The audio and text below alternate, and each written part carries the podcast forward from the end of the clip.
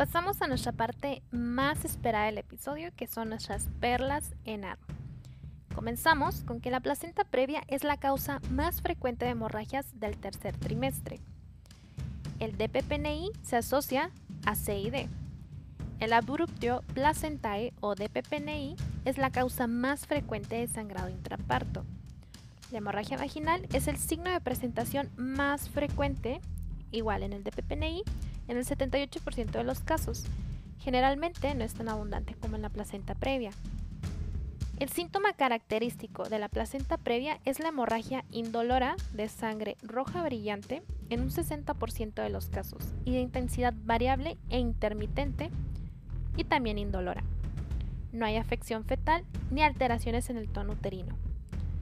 Son factores favorecedores el embarazo múltiple, la presencia de cicatrices uterinas, la multiparidad, la edad avanzada y el tabaco, o sea, que se presente placenta previa. Si en la ecografía de la semana 20 se diagnostica placenta previa por ecografía abdominal, se recomienda confirmar el diagnóstico por ecografía transvaginal. El diagnóstico de placenta previa se realiza mediante ecografía, fundamentalmente transvaginal, que permite ver el tipo de placenta previa y por tanto decidir la vía de parto. Hasta descartar por ecografía el diagnóstico de placenta previa, no se recomienda realizar un tacto vaginal por el riesgo de aumentar la cuantía de la hemorragia. La hipertensión arterial es el factor más claramente relacionado con el DPPNI. El hematoma retroplacentario es el principal responsable de la clínica y de las complicaciones maternas y fetales de DPPNI. La clínica se caracteriza por la aparición de un sangrado vaginal oscuro asociado a dolor abdominal difuso, brusco, con aumento del tono uterino y mal estado tanto materno como fetal. En los casos de abrupto placentae, hay que realizar una cesárea urgente, salvo en los que se haya producido la muerte fetal intraútero, en los que se dejará un parto vaginal. Son frecuentes la aparición de complicaciones como la insuficiencia renal, la coagulación intravascular diseminada, mientras que otras complicaciones como el útero de Cuvalía y la embolia del líquido amniótico son más raras. La disencia de la cesárea anterior es la causa frecuente de rotura uterina.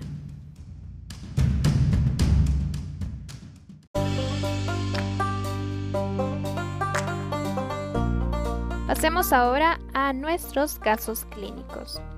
Tenemos nuestro primer caso, es una paciente gestante de 38 semanas en periodo de dilatación, 4 centímetros en el primer plano. Se le ha administrado anestesia epidural. Hace un año se le realizó cesárea por situación transversa. Estando previamente bien y de forma súbita presenta un sangrado que coincide con el registro cardiotocográfico fetal con cuatro desaceleraciones tipo DIP 1 seguidas de una bradicardia fetal a 70 latidos por minuto. La presentación fetal se palpa sobre el estrecho superior de la pelvis y la dinámica uterina prácticamente ha cesado. ¿Cuál debería ser la actitud a adoptar? Número 1. Sospecha de abrupto placentae y se realiza cesárea. Número 2. Sospecha de placenta de inserción baja y se espera la normalización de la frecuencia cardíaca fetal, lo que permitirá seguir el curso del parto. Número 3. Sospecha de rotura uterina, se realiza cesárea. Número 4. Sospecha de rotura de basa previa y se realiza cesárea. ¿Cuál es la correcta? Así es, compañeros, está así del libro. La número 3. Sospecha de rotura uterina y se realiza cesárea. Pasamos a nuestro siguiente caso clínico, Gestante de 36 semanas, primigesta, es trasladada a hospital para valoración tras accidente de automovilístico en cadena en la autopista, presentando dolor cérvico-dorsal. Durante la exploración, la paciente inicia con dolor abdominal intenso, leve sangrado vaginal oscuro y aumento mantenido del tono uterino. ¿Qué diagnóstico les parece más probable? Número 1. Rotura esplénica con hemoperitoneo Número 2. Desprendimiento prematuro de placenta normo inserta. Número 3. Amenaza de parto prematuro. Y número 4. Rotura uterina. La correcta es... Muy bien, compañeros. Desprendimiento prematuro de placenta normo inserta. Pasamos a nuestro tercer y último caso. Secundigesta de 32 semanas que acude a urgencias por hemorragia vaginal.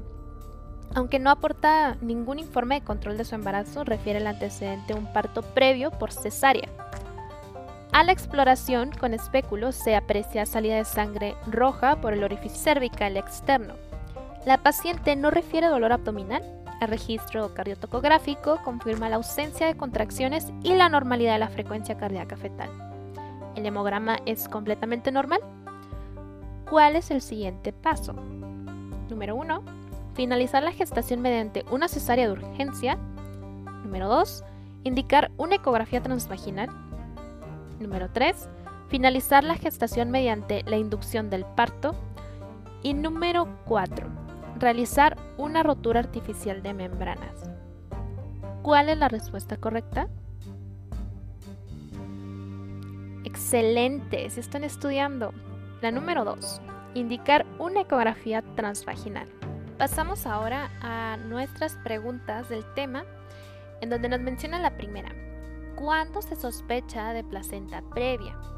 Siempre que se presente hemorragia indolora en la segunda mitad del embarazo, se trata de una placenta previa hasta no demostrar lo contrario y está proscrita la realización de tacto vaginal.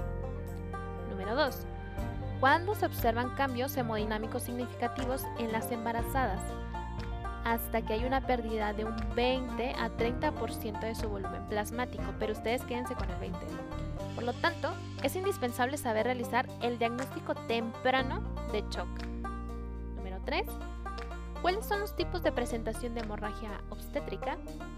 La respuesta es interna, esto quiere decir cavidad peritoneal, y externa, a través de los genitales externos.